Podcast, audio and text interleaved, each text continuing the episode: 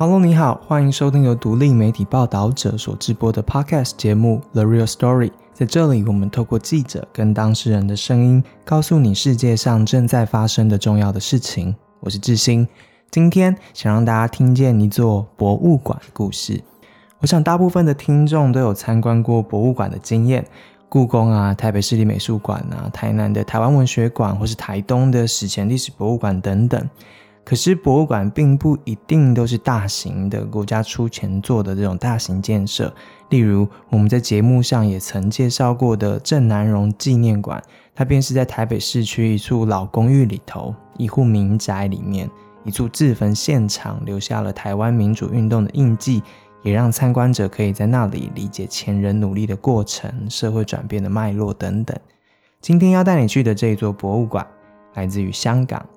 它的开始呢，也是一个小小的展览，在民宅里头的空间而已，只是一个有十几亿人口的国家，最终容不下它。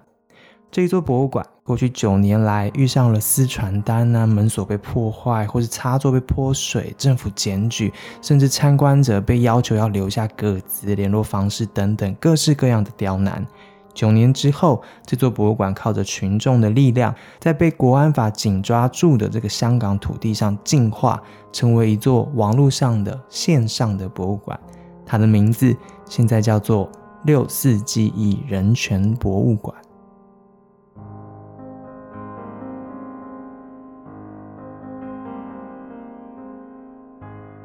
六四记忆人权博物馆的前身是香港市民支援爱国民主运动联合会（简称支联会）所设立的六四博物馆。从筹备处开始，支联会几年来搜集被抹去的六四历史记忆，保留当事人的遗物啊、当时的媒体报道啊等等。馆内的文物呢，包括了当年在天安门广场上面学生们收集的签名，在衣服上面留下的留言，或是解放军用过的子弹头、染有学生血迹的衣物，还有六次屠杀之后上海市民怒烧车子用的打火机等等。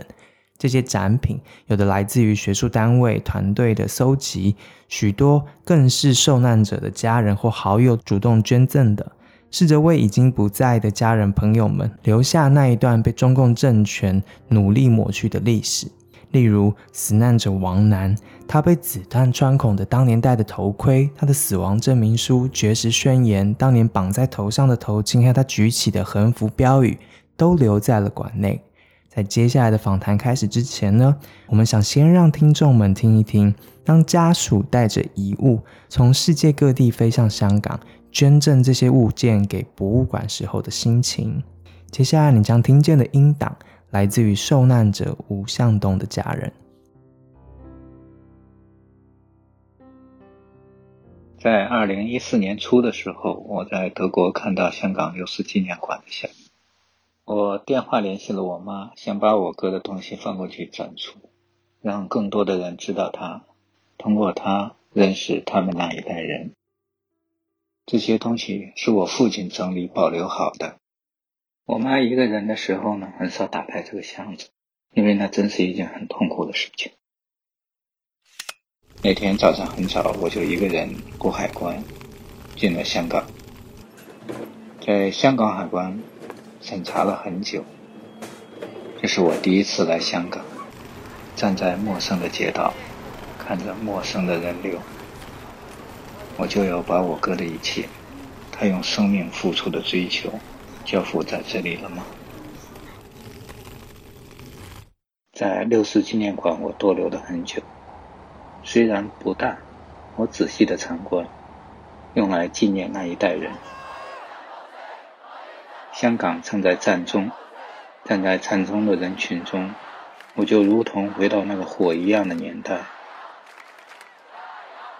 去到办公室，我把我哥的遗物一一说明，也留下一些欧元，希望遗物能得到善待保存，也希望六四纪念馆能一直办下去。我哥和我妈一样，他敢于抗争和永不屈服，只要认定正义的事，就勇往直前。他的牺牲带给我们一家无穷的痛苦。虽然我们都以他为荣，我希望他作为普通人被大家所认识，就像你们的一个朋友和兄弟。他短暂生命展现出对生活、对生命的热爱，他值得大家来认识他。这样的一座博物馆，在香港辛苦的维持营运，一次一次的打压跟刁难，最终遇上了国安法的到来。随着支联会的干部被捕，参加六四追思纪念会成为罪行。六四博物馆的未来呢，也越来越令人担忧。六四记忆人权博物馆从去年的六月四号开始募资，希望将一切的馆藏线上化。在一千一百八十六位的民众参与之下，他们共募集了港币一百六十七万五千多元。经过一年多的筹备。二零二一年，这一座线上的博物馆正式开幕了。接下来你要听见的是我们跟六四记忆人权博物馆总策展人常平的岳阳采访。身为文革六四亲历者的世界知名中国记者常平，不仅获奖无数，更是南方周末、阳光食物的重要记者或发起人。常年来坚持真实的报道中国，却也因此付出了代价。在我们的对谈之中，他解释这一座线上博物馆怎么样颠覆人们对博物馆的想象，他们怎么做让你理解冷漠跟遗忘，也是在为集权政府砌砖加瓦。而这一座线上博物馆呢，对台湾人、香港人、中国人各自又有什么样不同的意义呢？请听我们跟他的对话。首先，他要解释这座博物馆要面对的是集权政府对人类的记忆的暴力，而他们的策展创造了一些不同的方式来回应。呃，请让我先从这个关于这个历史与记忆，或者说这个记忆文化说起，因为。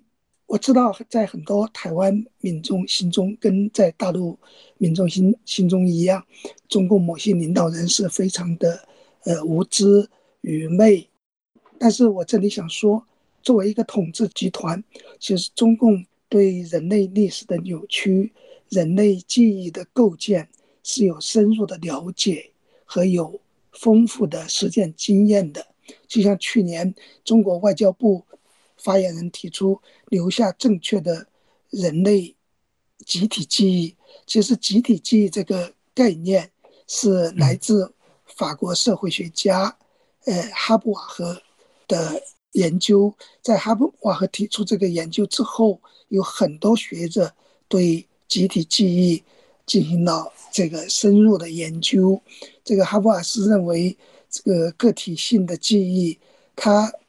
呃，由于必须使用人类的基本沟通工具，比如说语言、逻辑和概念，因此它也必然受到社会框架的结构性的限制。那他强调记忆的社会性建制。呃，有有专家认为，纯粹的个人记忆甚至是不存在的。所以，集体记忆这一概念，它重点关注的是人们的想法如何在社会中被整。和的过程，在他之后有很多研究历史记忆和历史理性的学者，包括德国的这个约恩女呃女生，长期以来他对大屠杀进行研究，他认为记忆可以延续历史，也可以中断历史。中共的这个宣传体体系可以说对这一套呃。这个集体记忆的塑形是，嗯，可以说是深谙此道。另外一点就是，习近平提出要讲好中国故事，也是对传统洗脑手法的提升。所以，我们的博物馆的建构，那很大程度上，我们是参与对中共操纵公共记忆的一种对抗。呃，这里我也想指出，就是有学者讨论记忆的暴力，他指出，在遗忘、谎言、沉默的背后是暴力。在这个过程中，历史记忆它是暴力的牺牲品。那六四就是一个特别典型的例子，就是它最典型的这个标志，就是天安门广场上的坦克，它代表一种这个权力滥用情况下的这个暴力，这个身体的暴力和记忆的暴力，它在集权政治中往往是同时进行的。啊，我们看到的是天安门广场的呃血腥镇压，是身体的暴力，但是留给我们的、留给历史的，呃，除了大量的死难者和受害者以外，它留给我们的是记忆的暴力。我们，呃，用不同的馆来呈现这个历史，就在六四记忆人权博物馆，呃，里面，我们这样做是，呃，希望以不同的时空维度来呈现历史的广度和深度。就每个馆，它不仅有不同的收藏对象，它也有自己的叙事方式。比如以时间馆为例。我把它叫做一座流动的纪念碑，碑身交错刻下四条时间线。第一条它是主线，它是讲述一九八九年四月至六月发生在中国的一场波澜壮阔的民主抗争运动。第二条它是副线，这条副线呢，它清晰地呈现中共一九四九年建政以来对社会一系列的镇压与控制，以及这种镇压模式在八九之后如何向全球蔓延？第三条线呢，是一条背景线，呃，它是指八九民运，呃，推进了国际政治格局的巨大的变化，也就是人们熟知的苏东巨变。这是全球民主自由抗争史的一条背景线。第四条线呢，它是讲被大历史呃裹挟的。个体命运的抗争，这种抗争它从未随时光而散尽，所以我们称它为呃生命线。这四条线并行，构成我们博物馆的大历史、抗争史、活历史和个人史的这样的特色。我知道这听起来比较复杂，但是我们希望它是多声部的呃浮调音乐。每一个旋律它都有自己独立的讲述，每一个讲述，它都可能包含着一些故事。这些故事呢，是在大历史之中发生的个人故事。呃，同时个人命运的抗争，它又推动历史的进程。那我举个例，呃，走进这个博物馆，第一站是时间馆。这个时间馆呢，是从一九四九年。中共建政开始的，但是你看到的第一个展品，不是开国大典，而是胡风的时间开始了这首长诗的介绍。这首诗是嗯很值得看一看，它是叫做呃被称为交响乐结构系列长诗。嗯，它当时的影响非常的巨大，被称为开国的绝唱。全诗分为五个乐章。一共有六千四百余行，写了两年多。这个他从一九四九年，呃十一月一直写到一九五一年。但是有意思的是，这组诗在发表的过程中，呃，交响乐还在进行当中，思想改造也就开始了，对他的迫害也就开始了。所以，可以说那首诗。和他的迫害，呃，交错进行的，他也预示了中共统治中国这段时间的开始。它是一个界域。那比如说，我们呃再举一个例子，接着看到的词条是从鲍同，鲍同是呃赵子阳的秘书，呃为公众所知，对，是在一九八九年以及之后。那但是他在我们博物馆出现的是。一九四九年，当年他十六岁，他哦，有一天早上，他收到指令，拿着一个呃密报，呃夹着一份大公报，去上海一个公园散步，然后跟一个人对暗号，然后那个人就问他时间，他回答说我没有带手表，但是我想现在大概是七点左右，他们就对上暗号了，然后他就入党了，所以他的故事。他和中共的故事是从那个时候开始的，这是一位学者，呃，林慕莲女士在她的著作叫《重返天安门》中，呃，描述的这个场景啊。再举一个例子，比如说王丹，王丹是八八九六四的重要人物，但是他在这个博物馆中的出场是一九六九年出场的，他还是一个这个儿童。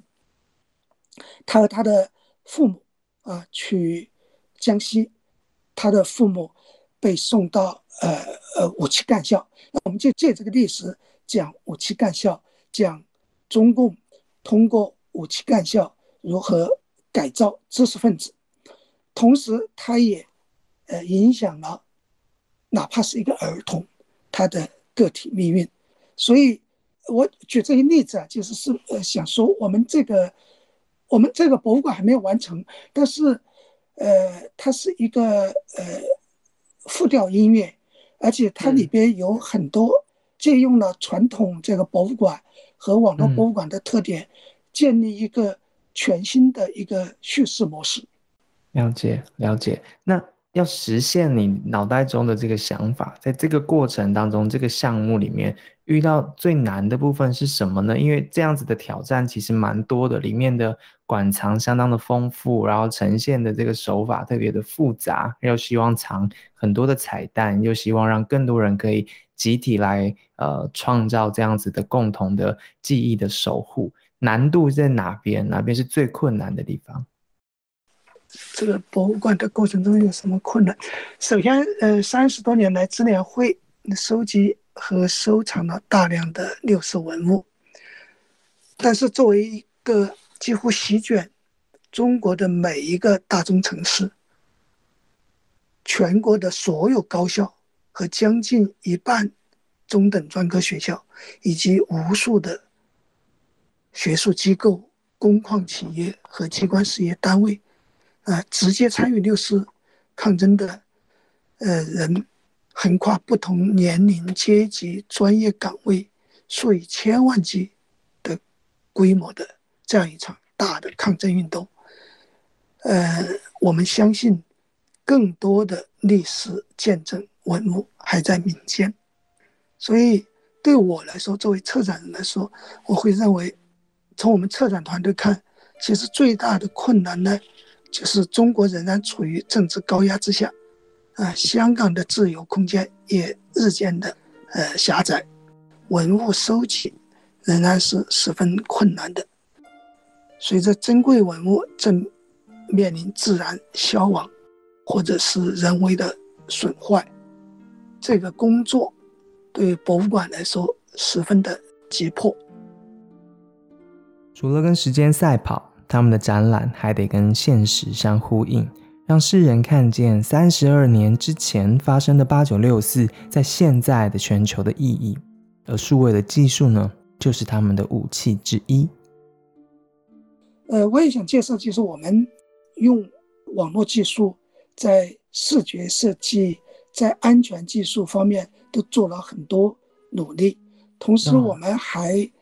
还利用网络。技术来搜索和计算相关话题的热度，我们将建立一个叫记忆度指数。这个概念是什么呢？每个人他都是历史记忆的一部分，每个参观者或者非参观者，他都是本博物馆的一部分。每一个参与，每一次讨论，他都在建构记忆，都在与遗忘。做斗争，或者都在建构遗忘。那为什么说非参与者也是本博物馆的一部分呢？就是说，如果你不来，那个记忆度指数是会有所体现的。这个技术是很简单的，现在很多网站也用到它，就是去搜索全球呃网络上相关话题的呃热度，然后把它比如说转变成颜色。啊，它会呈现在这个呃博物馆的那个具体的文物或者说卡片上。那你不来，或者是你不在别处讨论，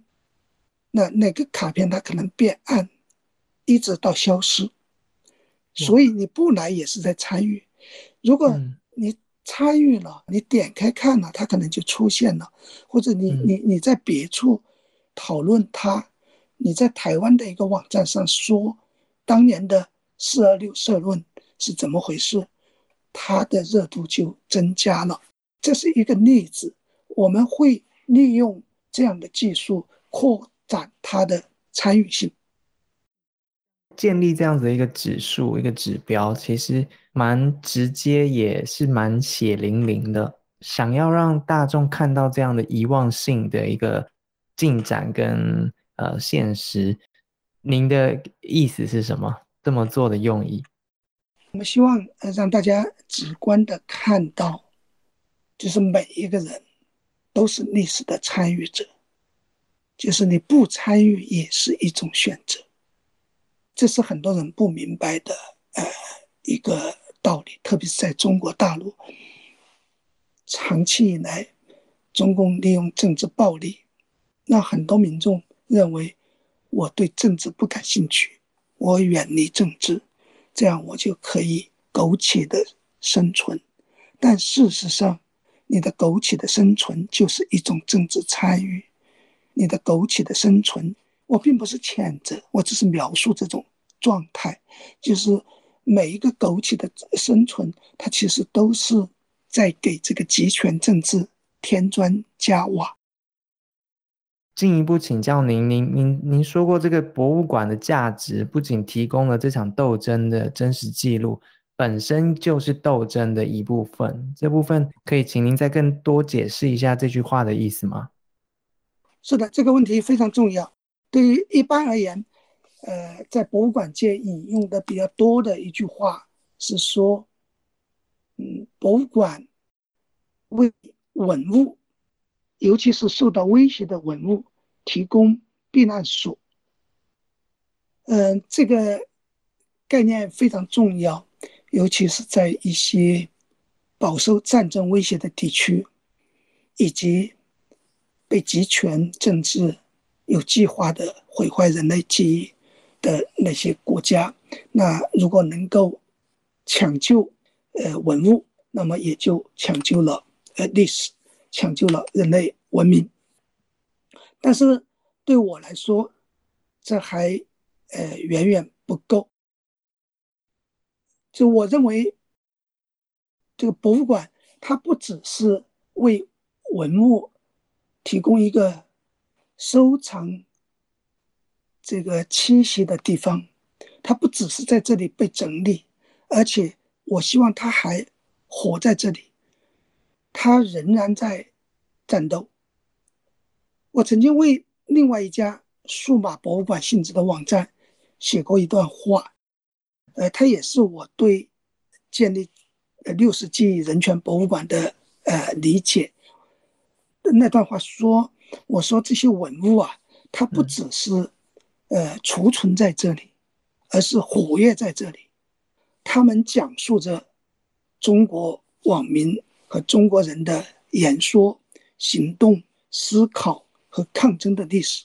而且他们仍然在演说、行动、思考和抗争着。他们不是独裁者暴行下的伤员，而是反击。独裁制度的战士，他对我们这个博物馆来说是非常重要的一个概念，就是它不只是对过去的收藏，它是对现在的建构。博物馆到我们今天对谈已经上线了十二天了，的两个礼拜差不多，得到什么样子的反馈呢？呃，博物馆上线到今天呢，坦率的说，呃。第一个是我们是比较谨慎的、低调的推出，嗯，虽然得到了很多的关注，但我们没有特刻意去推广。一个是我们本身就是希望以这样一种呃形态进入公众视野，呃，同时我们也是希望呈现它是在慢慢共同建构的这个过程。所以，我们呃坦率的说，到现在我们也没有刻意去收集各种反馈，但也的确是收到一些信件，收到一些互动，呃，也有一些这个当年的呃受害者家属跟我们联系，指出我们的博物馆哪个地方的不完善等等。呃，当然就是直接评论的啊，这些事就更多了。嗯嗯嗯嗯，有一些来自中共的警告讯号或者是打压吗？目前最多的是香港本地媒体对于智联会的污名化的报道，这个是可以想见，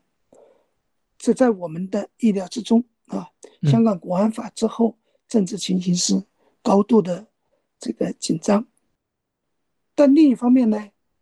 我们建立这个博物馆呢，其实其中也有一条线索。是一九四九年以后，嗯，中共对于支持他的知识分子和政治人物的迫害。我其实我不是想要去威胁这些人啊，去警告他们。我知道有些人可能是这个投机，有些人可能是非常真诚的支持现政权。有些人可能认为，那我相信专制理论，那我把反对专制的异人士赶出去，我们就可以这个有一个自由的赞颂专制的平台，是吧？这样一个空间。事实上，如果他们走进我们的博物馆去看一看，一九四九年以后。那些支持中共，因为十九年以后留在中国大陆的大部分其实都是赞同新政权或者对新政权抱着很大期待的这些呃知识分子，他们中间的很多人当年在支持新政权、镇压异己这个过程中做出的加引号的贡献，可能远远大过现在。正在批评智联会的这些人士，但是他们后来的遭遇是怎样的呢？嗯嗯，呃，那并不是一个特别的历史，它也不是中国特有的。其实，在大部分专制政权的历史中，我们都可以看到这样的现象，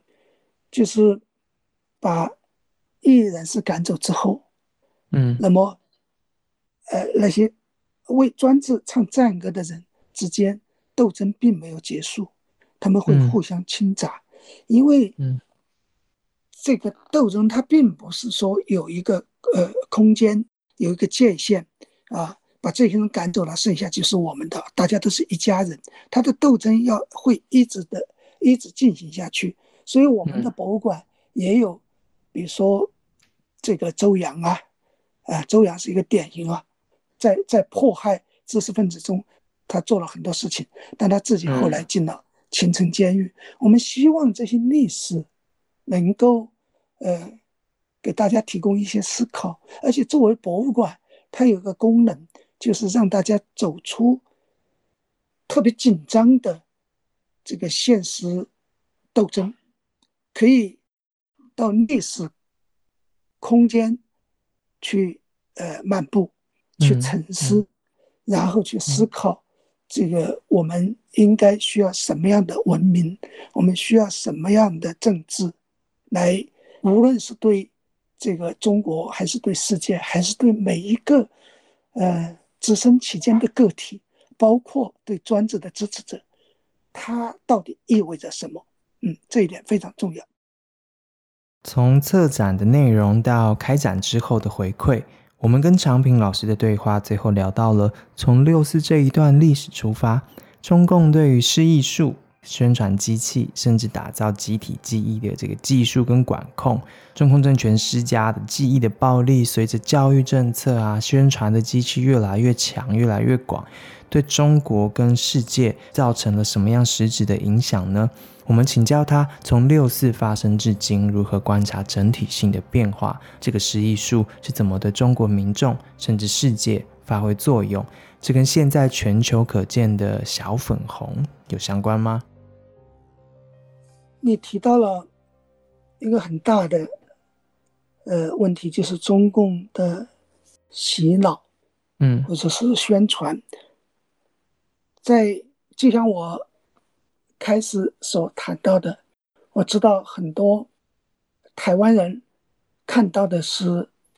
中共作为笑话的一面，的确在很多方面，这专制政治会制造很多笑话。但是另一方面，它有非常严肃的一面，就是洗脑，它是一个庞大的系统工程。这个系统工程呢，它包括学校教育、舆论宣传、图书出版、流行文化等等各种方面，系统性的审查，呃，不用说了，那就是这跟六四有关的非常重要的一个一个现象。是六四之后啊，中国的教育发生了很大的变化，我把它叫去正义化教育。就我们这一代人的思想历程，在大学时期发生了逆转，就是在那之前，我们受的是共产主义教育。共产主义教育它不仅不排斥正义，它倡导正义，但是呢，它只是撒谎。他说自己代表正义，那这个在八十年代国门洞开之后呢，就受到了极大的挑战。很大程度上，他的这种呃谎言也是导致八九六四爆发的原因之一。六四镇压之后呢，中共改变了呃宣传策略，他告诉呃民众，而且。向西方这个世界也散布这样一种理论，那就是这个没有什么正义啊，这个天下乌鸦一般黑。简单的说，就是以前当局是冒充正义之士，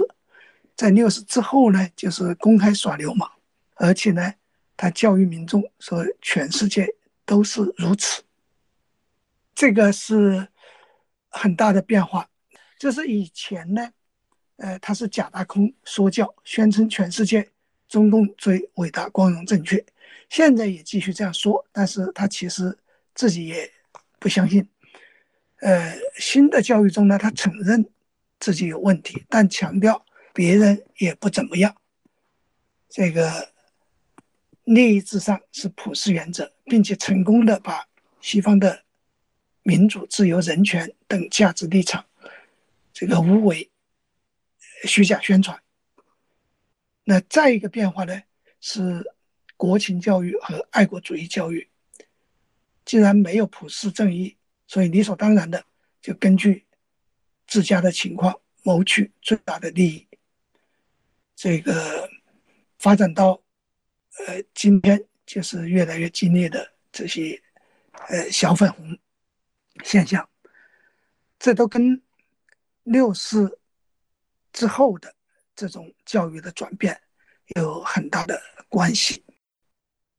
我们的节目其实有很多世界各地的华语的听众在听，所以我想这一些听众可能都接收到了那样子，您刚提到那样子，跟中共是同样论调的内容啊，打造出来的记忆啊，这样的论述在看待这个世界或是过去发生的历史。最后，可不可以请老师给我们？在可能世界各地的不同的华语的听众，讲述一个理由，他们要怎么样去参观这一座博物馆？他们年纪如果很轻的话，在这座博物馆里面，他们可以看到什么？首先，当然是我认为六四运动非常的重要，尽管它是这个中国当代。最受关注的这个抗争运动，但是我认为对它的意义啊，就全世界，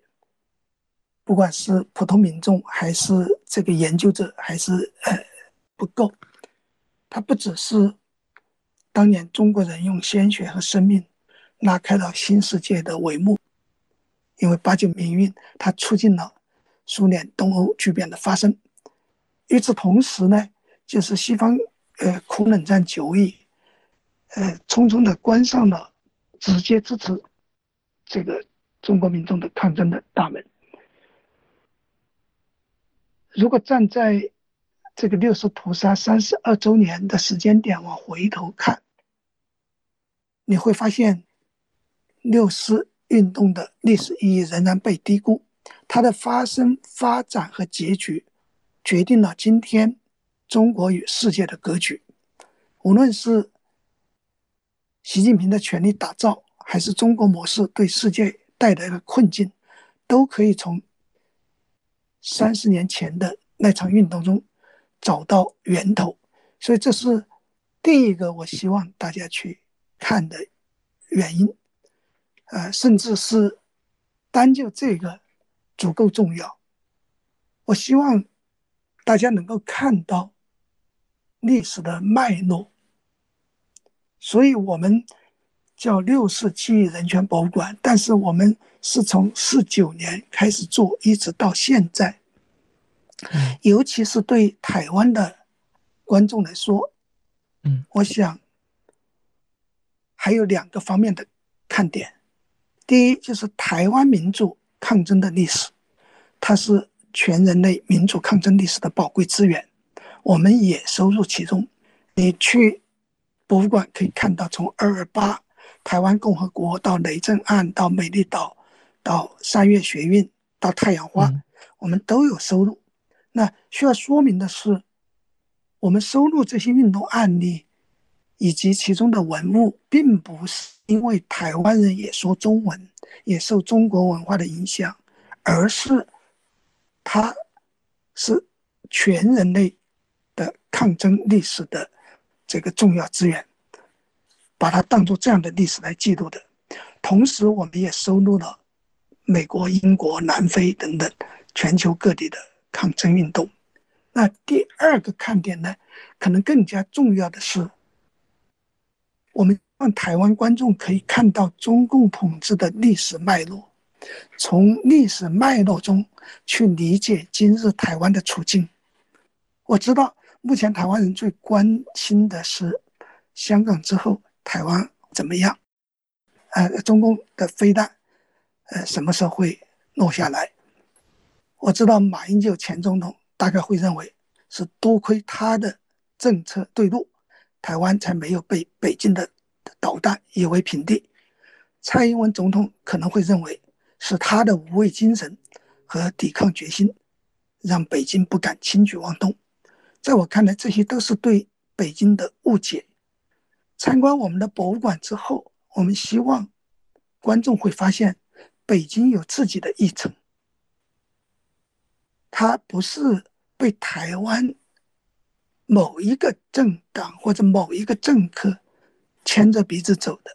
它是有从四九年到现在的一个呃这个历史脉络在那里。当然，我们也并不是宣扬这个历史宿命论，好像台湾只能是大国旗帜。呃，亚细亚的孤儿，身世飘零，衰败成人，不是。事实上，历史是动态进行的，呃，不应该由北京导弹主导台湾的政治。台湾人要主动寻找机会，探寻自己的道路，走出大国旗帜的命运。如果我们这个博物馆能够提供一点点这样的线索，呃，我们。也会感到非常的高兴。我我有点贪心，对于那一些来自中国，但是同样听得到这档节目的听众，老师有什么话要跟他们说的，或是他们在博物馆里面可以看见什么？对中国民众来说，首先我希望他们像我一样，能够意识到香港智联会从三十二年前开始。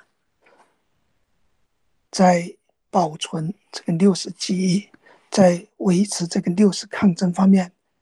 呃，给我们留下的这个宝贵的呃历史财富，而且这个它不只是一个历史，它会激活我们心中的一些东西。我个人也有过一些经历，我希望他们能够和我一样。当时我记得，要知道我和很多中国人一样，也是沉默了很多年。虽然我一直在试图抗争，啊，对西藏、对新疆、对香港、对六四、对台湾的很多议题，我们只能沉默。对他人的痛苦，对自己的权利，对整个世界的道义，我们沉默了很多年。这样的一个结果是什么呢？当我们准备开口的时候，如果你不先经过一些场景，或者一些像六四记忆人权博物馆这样的一些平台，你是不会说话的。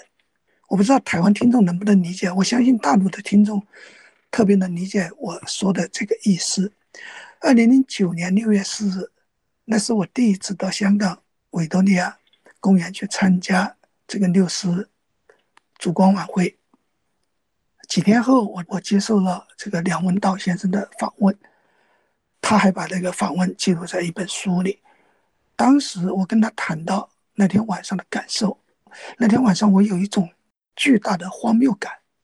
就是。那天晚上的我听到的语言、看到的场面，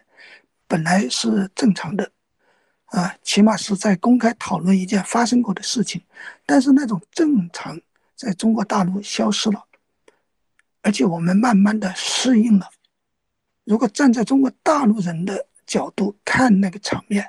你会觉得有一种很强的超现实感，就是你你无法跟着那。那个场面互动了，你已经失去了某种表达的能力。他不只是恐惧，在当时你已经不恐惧。我相信他们，如果如果一个中国大陆人到了进海外进入我们的博物馆，他首先可能不是恐惧，他是发现自己的身体和精神丧失了一些功能。在我看来，其实他们失去了。发声的功能，所以我希望通过这样的博物馆，给大家一个呃记忆的练习，一个说话的练习，啊，有个因为你一人失声，你众人皆哑，你的周围、你的家庭，甚至你的孩子，可能都会丧失发声的功能、记忆的功能。所以，我希望，对你问到这个，呃，中中国大陆的民众，我我个人会觉得这一点非常重要。我们要练习我们的记忆功能。这是我刚才说的，这个德国研究呃纳粹大屠杀的历史记忆的那位专家，他就讲，这个记忆它可以延续历史，它也可以中断历史。在我我把它进一步的延伸了一下，它可以让我们丧失某些功能。对我们，即便是到了自由世界，我们要通过这样的一些平台，就慢慢的恢复我们的功能。看着他们失去功能，然后看着他们不懂得为自己发声，而且一个时代一个时代越来越严重。您您的感受是什么？呃，在今天的中国，可能最大的问题就是。那种去正义化教育带给民众的一种政治功能的丧失啊，变成一种呃犬儒化。他用这种犬儒化去理解世界，而且呢，对正义的不理解、不信任和没有信心。因为因为六四，如果我们说的六四，六四是可能中国人能够想象到的。最大规模的一场抗争了。对于这样一场抗争，那都能够这个在全世界的高度关注下，这个血肉模糊的镇压了。而且中共也经历过大跃进啊，二十几千万人，还文革，全国乱到按照他们的话说，都是到了崩溃的边缘。在很多人看来，这也是他的压力测试棒。这几就是大跃进、文革和六四这样的压力都过来了，所以没有什么可以对抗中共的。那不管怎么样，我们希望把这段历史记录下来，而且让人们去看到和六四以及在六四前后中国人一直在进行的抗争。以及和他同时代在台湾、在香港、在美国、在英国、在南非进行的人权抗争，如果放在这个更长远的历史来看，我们会对成败会有另外一个看法。这就是我讲的，就是三十二年前的那场民主运动。通常会被认为是由于中共的血腥镇压而招致失败。我个人当然非常理解这位事件的亲历者，就是在五十多天的那种抗争中，每一天都是漫长的等待，在这个镇压的威胁下的绝食斗争，在坦克的轰隆声中坚持到最后的这些男女青年来说，分分秒秒都是煎熬，但是。作为一个博物馆的策展人，对于一个历史叙事者来说，三十二年只能算是一个中时段。一个强大帝国的崩溃很难归咎于任何单一的事件，任何单一事件的成败也只能放进时间的框架里才能描述。在秦朝灭亡之前。陈胜吴广的大泽乡起义是以失败告终的，但是他拉开序幕的整个秦末民变，却又是以胜利收场的。同样的，在纳粹德国灭亡之前，一九四二年到一九四三年的白玫瑰运动，它是失败的；在柏林墙倒塌之前，一九五三年六一七事件开始的东德反抗运动是失败的；在苏联解体之前，一九五六年。匈牙利革命开始的东欧反抗运动也是失败的。那在九零年之前，那台湾的这个不管是那个雷震啊，呃前后的反抗运动啊，还是美丽岛事件中的这些呃艰苦抗争，都是失败的。这个一九八年国六十帷幕的苏东剧变，曾经被认为是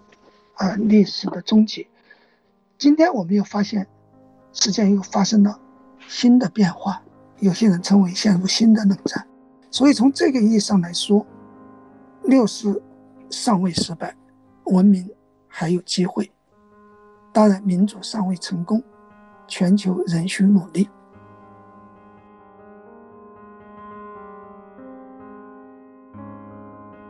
以上是今天的节目。希望听见这个节目之后呢，有机会你能够到六四人权记忆博物馆走走，那是一个前所未有的观展经验。你不只会重新认识八九六四，你可能也会重新认识现在的我们，现在的中国。未来看见民主啊、人权这些字之后，你可能心里面会有更多层次的思考跟认识。